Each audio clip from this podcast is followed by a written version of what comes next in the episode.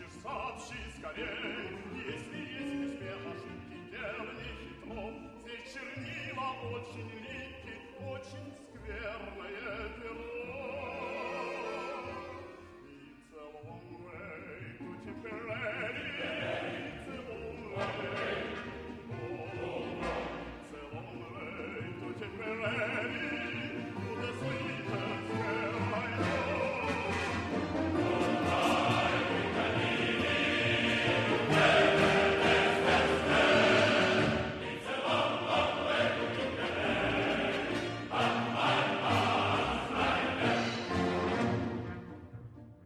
Esto es Plistocast, no es Histocast, pero casi. Bueno, hoy os voy a hablar de un personaje que realmente me ha, me ha llamado la atención y que se sabe bien poco de él. Tampoco es porque tuviera una vida muy larga, y hago spoiler. Pero bueno, eh, seguro que si os digo el nombre eh, no lo vais a conocer, pero si os digo por cómo es conocido, eh, o más bien es conocida su tumba, pues seguro que, ya os hacéis un poco a la idea de, por dónde van los tiros. Se llamaba Martín Vázquez de Arce, también conocido como el doncel de Sigüenza. Bueno, pues os voy a contar un poco la historia porque es bastante interesante y pues, nos habla bien de una época eh, y cómo se vivía. Bueno, pues Martín Vázquez de Arce nace en 1461 en una familia pues, de pequeña nobleza eh, en Sigüenza, ¿no? En, la provincia de Guadalajara.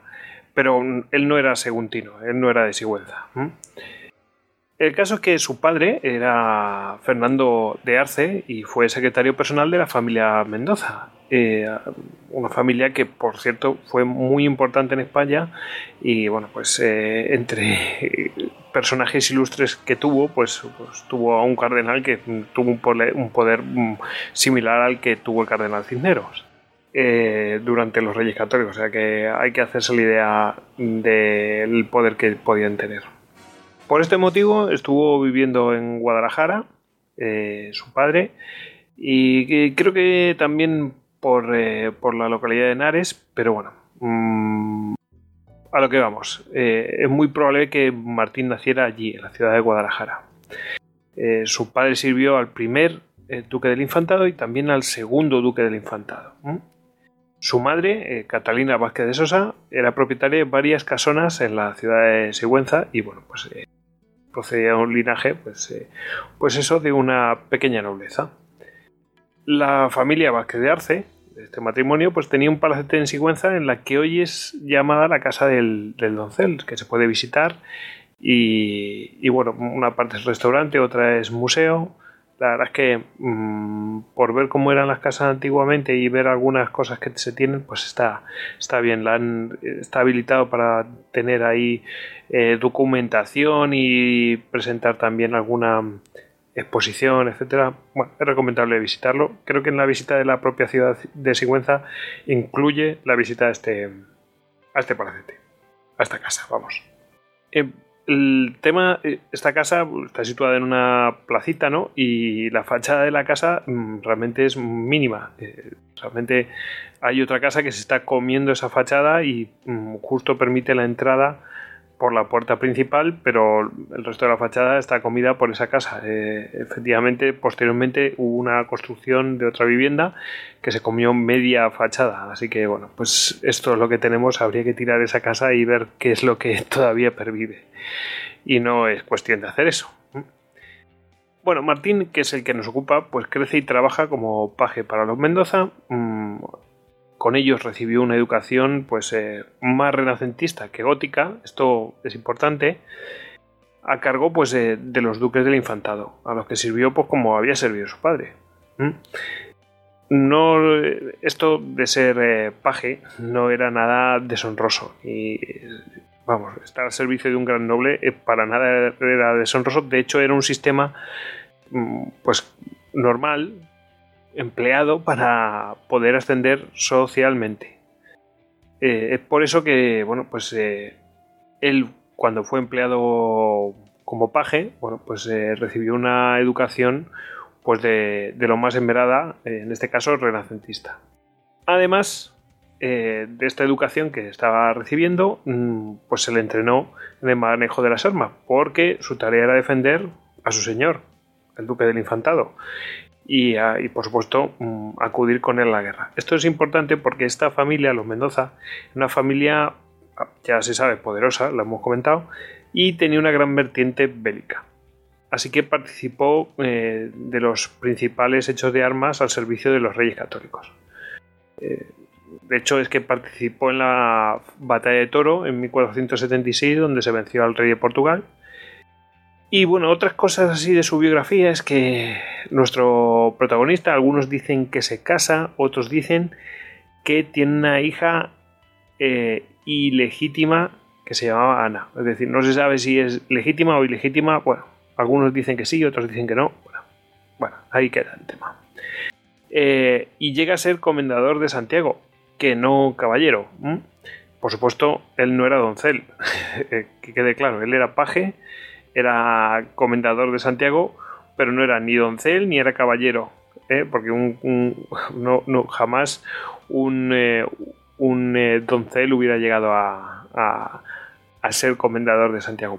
Por, otra cosa que hay que decir es que, bueno, un doncel mm, viene a ser equivalente a doncella, y eso no era. Se le dijo doncel por el aspecto que tiene su sepulcro, vamos. Pero nada más lejos de la realidad. Bueno, el caso es que pronto, mm, siguiendo a su señor, el duque del infantado, de esta familia de los Mendoza, va a la guerra de Granada. El gran acontecimiento del momento, vendrían posteriores, pero bueno, este era el gran acontecimiento del momento. Todos los hidalgos que se preciaran, pues iban a estar allí y vamos a ver mm, grandes nombres como eh, el gran capitán anda por ahí, Gonzalo Fernández de Córdoba y eh, bueno, pues en esta contienda, en la que también está su, su, padre Fernando y bueno, están otros familiares, incluso amigos, bueno, pues estuvo en la campaña que se inició en mayo de 1486, que toma las poblaciones de Loja, Illora, Moclín y Montefrío. Mm, que no, se, que no se rinden sus plazas, pero vamos, las poblaciones las toman. Y en julio de 1486 eh, que los, musulmanes granadinos estaban pues, eh, realmente acuciados, pues eh, no dudaron en intentar hostigar a las tropas cristianas para intentar mm, frenar pues, el ímpetu de su avance. Hay que decir que ya se veía claro, porque la guerra mm, lleva ya varios años, que la intención de los reyes católicos no era una, una operación de castigo ni nada de sí, era una operación en la que lo que realmente se quería era tomar definitivamente el reino de Granada. El caso es que, bueno, pues estaban bastante desesperados y urden una emboscada en un lugar llamado Huerta del Rey o Acequia Gorda, que está al sureste de Granada, lo que vendría a ser la, lo que le llaman la, la, Vega de Granada, eh, pero en realidad es la, Vega del río Genil zona, bueno, es, es, bastante próxima a la ciudad, digamos que el, que el monte que aloja la, eh, la Alhambra y el Generalife, bueno, pues eh, al sur de este monte, pues entre, eh, entre este monte y el río Genil, pues ahí está esta zona de la Huerta del Rey o Acequia Gorda. Bueno, el, caso es que esta zona era una zona de regadíos y redes de acequia que estaba en la propia vega del río Genil y bueno, pues eh, allí atrajeron a los cristianos al sitio dispuesto, los emboscaron al mismo tiempo que, desbordaron la llamada acequia gorda, inundando lo que es la vega del río Genil. Todo ello produjo la muerte de una parte del, ejército cristiano. Mm, eh, se habla, algunos dicen que dos, otros dicen que veinte. Bueno, yo creo que debieron haber unas cuantas bajas y entre los que desgraciadamente estaba Martín Vázquez de Arce, nuestro protagonista. En, algunos sitios ni se menciona este desbordamiento, mm, se menciona que simplemente fue muerto.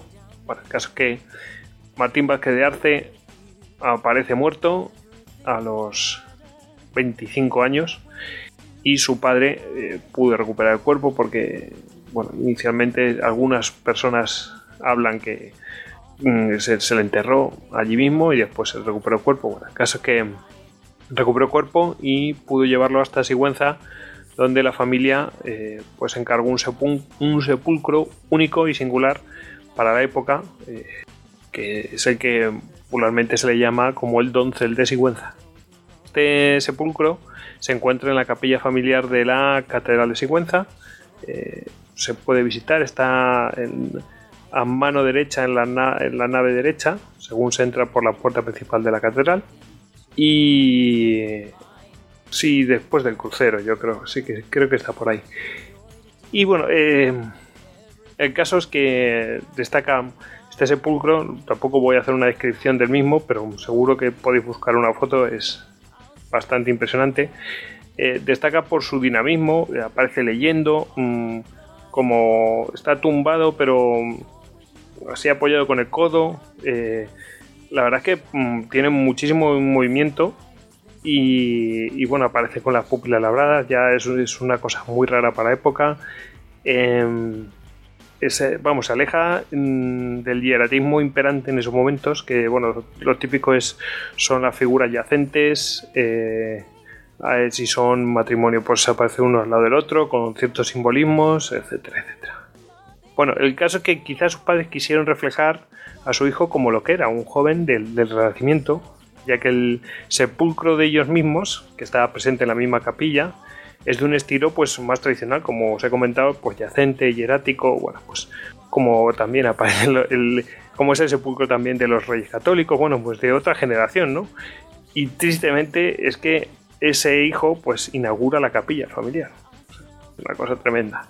Bueno, y es que allí podemos observar dos mundos. Uno, el que llega, que es el del famoso doncel, y el que, a pesar de sobrevivirle, con lo duro que debió ser para la familia, pues se va para no volver.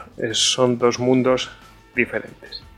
Bueno, espero que os haya gustado y, y que si os animáis a ir a Sigüenza, bueno, pues es una ciudad bastante interesante para averiguar un montón de cosas, tiene mucha historia y os sorprenderá mm, para las dimensiones que tiene la ciudad, las cosas que tiene para visitar.